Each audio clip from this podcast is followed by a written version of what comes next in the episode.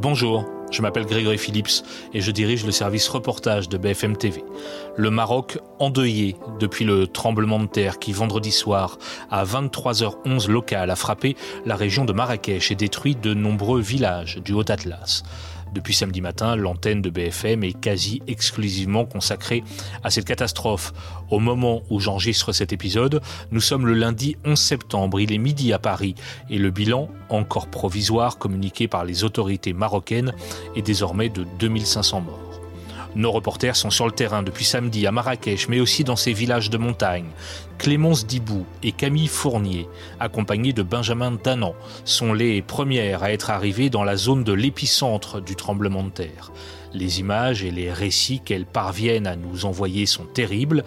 Alors j'ai voulu savoir dans quelles conditions elles travaillaient, ce qu'elles voient et ce qu'elles comprennent de la situation. Maroc, nos reporters dans les villages dévastés. C'est le 55e épisode du service reportage.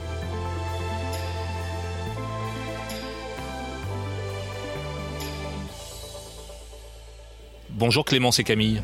Bonjour Grégory. Bonjour. Bonjour à toutes les deux et merci de prendre quelques minutes euh, pour nous raconter euh, ce que vous vivez depuis euh, un peu plus de 48 heures. D'abord, où êtes-vous ce matin précisément? Alors on est à Ijoukak, euh, c'est entre Marrakech euh, et euh, Taroudan, c'est plus près de Taroudan, et c'est quasiment sur l'épicentre du séisme. C'est une sorte de petit village, tu sais les villages rues, le long d'un axe, et il doit rester une maison debout qui tient avec des sacs de sable. Sinon, ça n'est plus que des ruines. Là, là si tu fais un 360 autour de toi, qu'est-ce que tu vois? Alors, ah, sur notre gauche avec Camille, on a une sorte de, de place euh, un peu en terre. Normalement, c'est la place du marché. Et là, il y a des familles qui commencent à se réveiller, euh, qui ont dormi là parce que faute de mieux, faute de maison. Donc, tu as des familles entières euh, qui sont là. Et ensuite, si on se tourne de l'autre côté, il y a une autre côté qui devait aussi être réservé au marché du village. Et là, il y a 400 militaires qui sont postés ici. C'est un peu leur base arrière sur toute la zone. Donc il y a 400 militaires, des secouristes, on a vu des gendarmes aussi et même le Croissant Rouge. Et donc eux aussi dorment sur place parce que les routes pour venir ici sont quasi coupées, voire inaccessibles pendant plusieurs heures ou plusieurs jours parfois. Donc ils préfèrent dormir sur place. Vous l'avez raconté dans, les, duplex et les reportages. Camille, tout est cassé autour de vous. Il n'y a, quasiment plus rien de debout euh, bah, en fait, euh, euh, tout le long de, la route, on voyait que petit à petit, il y avait des tout petits villages avec quelques maisons et on voyait que c'était tombé, c'était par terre totalement. Et quand on est arrivé ici, c'était encore pire. Il y a plus de maisons, c'est un peu plus condensé que ce qu'on a vu sur la route. Et là, vraiment, euh, euh, il y a une des maisons, par exemple, j'ai mis, euh, je sais pas, j'ai mis 15 minutes à comprendre que en fait, ce que je voyais, c'était le deuxième étage de la maison parce que le premier étage était complètement hmm. écrabouillé sous le deuxième. Hmm. Et, j'ai pris conscience à ce moment-là de waouh. ouais, c'est un village très très sinistré.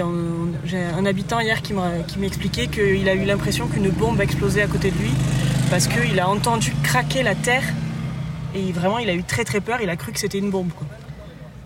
Et j'avais pas conscience d'ailleurs du bruit que faisait euh, un tremblement de terre. Euh, euh, enfin, j'avais pas conscience de ça et quand il le racontait, il était extrêmement ému et, ce bruit l'a marqué et je pense que ça, ça, va le traumatiser pendant quelques temps.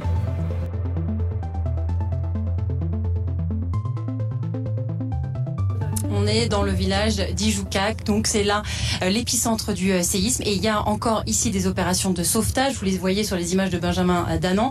ce sont les secouristes des forces armées royales qui essayent de creuser un trou dans cette maison pour accéder eh bien, à un jeune homme de 20 ans qui est à l'intérieur. Ils sont d'abord passés par le toit, mais en fait ils n'ont pas réussi. Ils sont redescendus et là maintenant, eh bien, ils sont à coups de masse sur le mur pour pouvoir se frayer un chemin pour rentrer jusqu'au jeune homme. Alors il y a peu d'espoir de retrouver le jeune homme vivant. Pourquoi Eh bien parce que ses parents qui étaient aussi dans la maison ont certifié euh, qu'il était au deuxième étage au moment euh, du séisme et il ne répond plus aux appels des secouristes. Donc ça risque d'être une fin malheureuse euh, ici pour ces secouristes, mais qui continuent à persévérer parce que effectivement ici, eh bien quasiment toutes les maisons ont été touchées. On vous montre souvent des maisons anciennes qui ont été touchées, mais là vous voyez que ce sont des maisons récentes. Et si on fait un pas sur la gauche, vous avez cette maison aussi. Pour l'instant, pas de victimes connues dans cette maison, mais vous voyez ce qui reste reste sur ces images. On peut même voir la force du séisme quand on va jusqu'à l'autre bout de la maison. La maison, elle a été décollée du sol sur plusieurs dizaines de sur plusieurs dizaines de centimètres. Et donc, cette maison, elle est rasée de la carte. Et si on continue, eh bien, c'est ça tout le long du village. Vous le voyez autour de nous, c'est pas vraiment une grande ville, c'est plutôt des maisons isolées, mais elles sont toutes touchées sur plusieurs dizaines de mètres. Et forcément, eh bien, c'est ici, dans trois villages aux alentours, qu'est concentré le plus grand nombre de victimes, alors que les secouristes sont toujours à pied d'œuvre ici.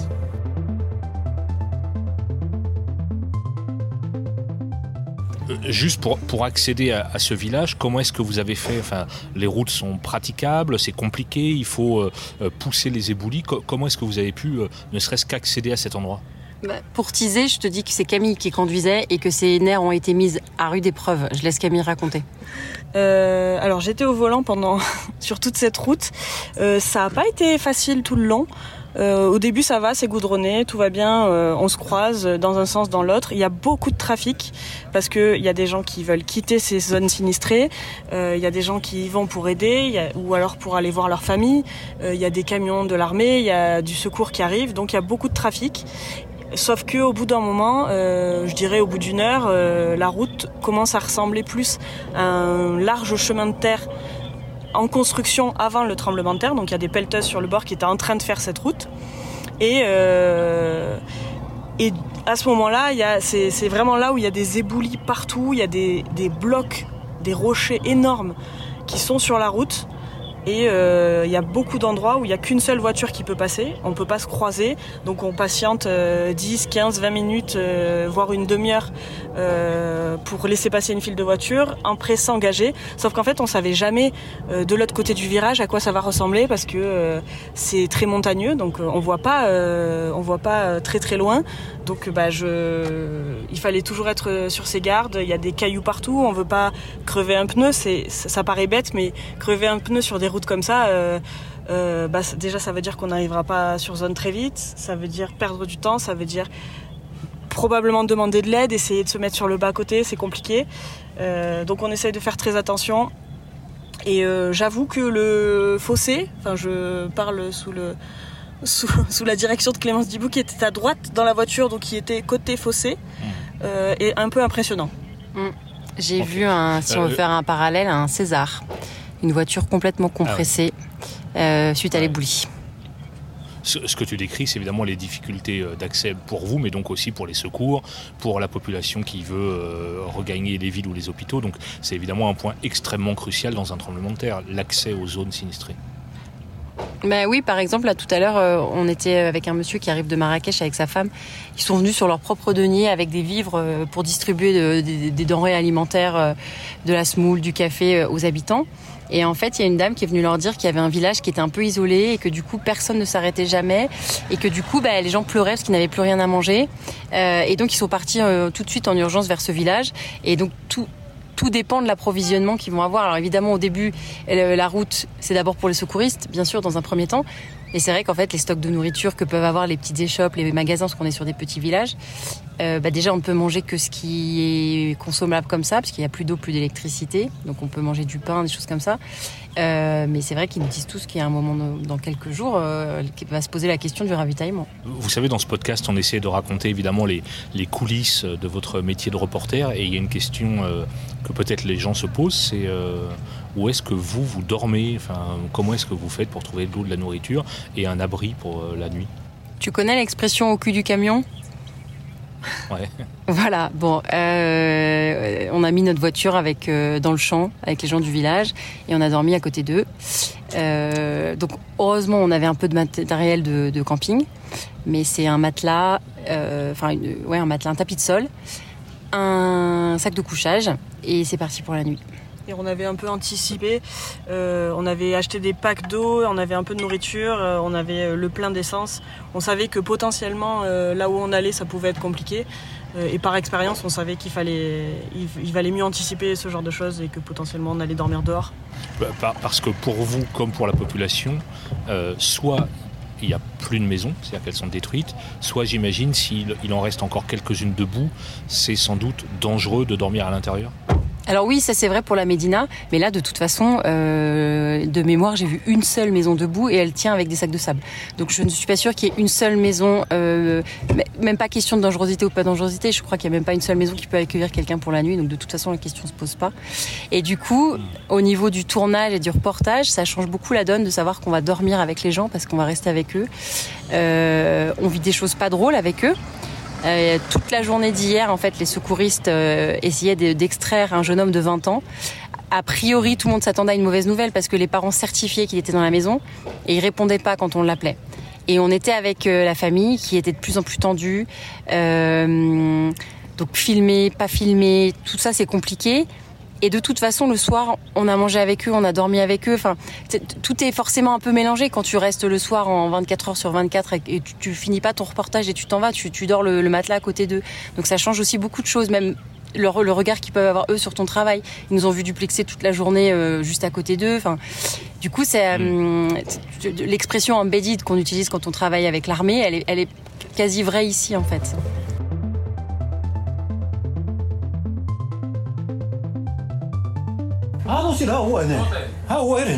À peine nous atteignons Moulay Brahim dévasté par le séisme que cet habitant nous invite à le suivre.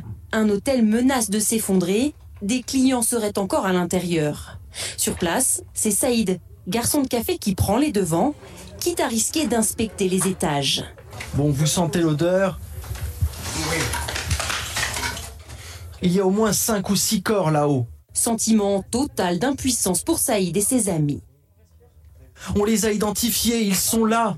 Mais il faudrait que les secours nous aident. Hier, on a pu sauver quatre personnes. Mais là, on attend de l'aide. Deux secouristes arrivent enfin. Mais le constat tombe en quelques minutes.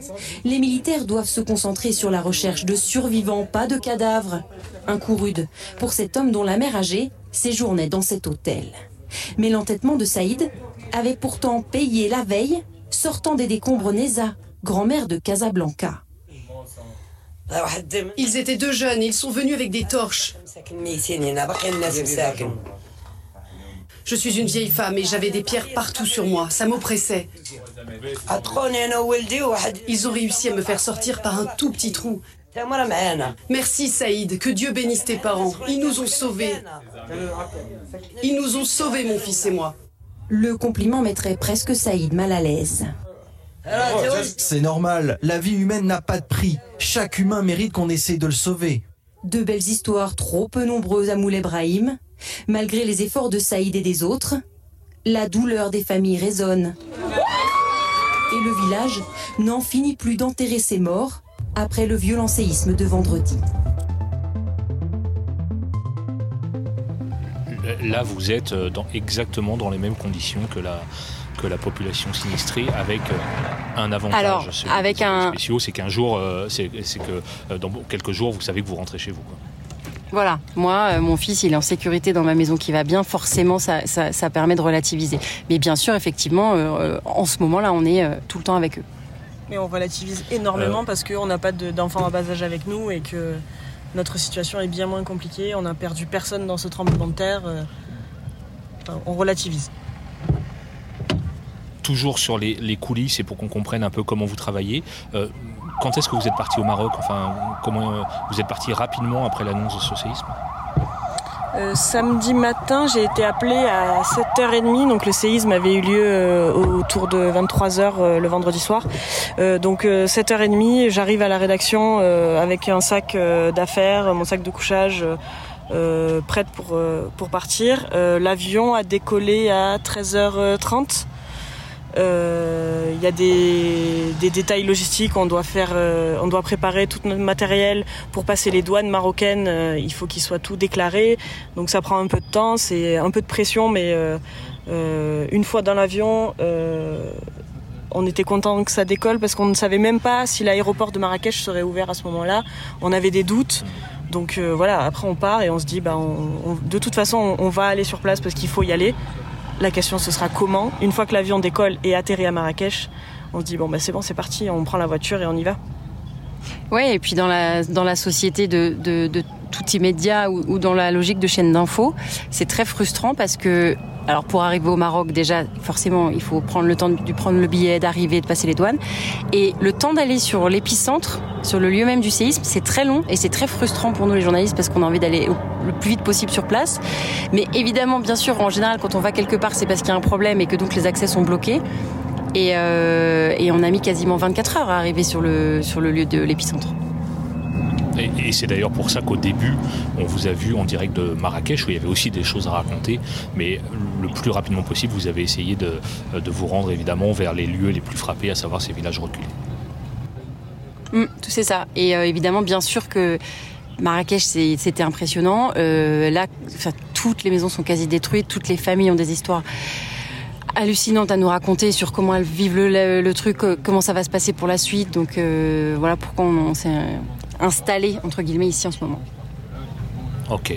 Écoutez, je ne vais pas vous déranger plus longtemps. Euh, on est évidemment de tout cœur avec euh, la population euh, qui est dans le désarroi. Et puis, et puis nous, ici à BFM TV, on pense aussi à vous parce que vous travaillez dans des conditions difficiles et vous arrivez à nous envoyer et vos directs et vos reportages qui permettent de raconter cette réalité. Donc vraiment, énorme merci. Essayez de prendre soin de vous et, continuez à, à travailler comme ça. C'est absolument parfait. À bientôt les filles.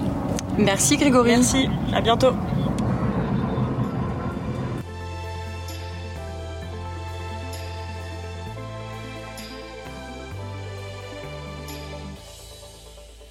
Voilà, c'était l'épisode 55 du service reportage, à retrouver quand vous le souhaitez sur toutes les plateformes de podcast. Je vous dis à très bientôt.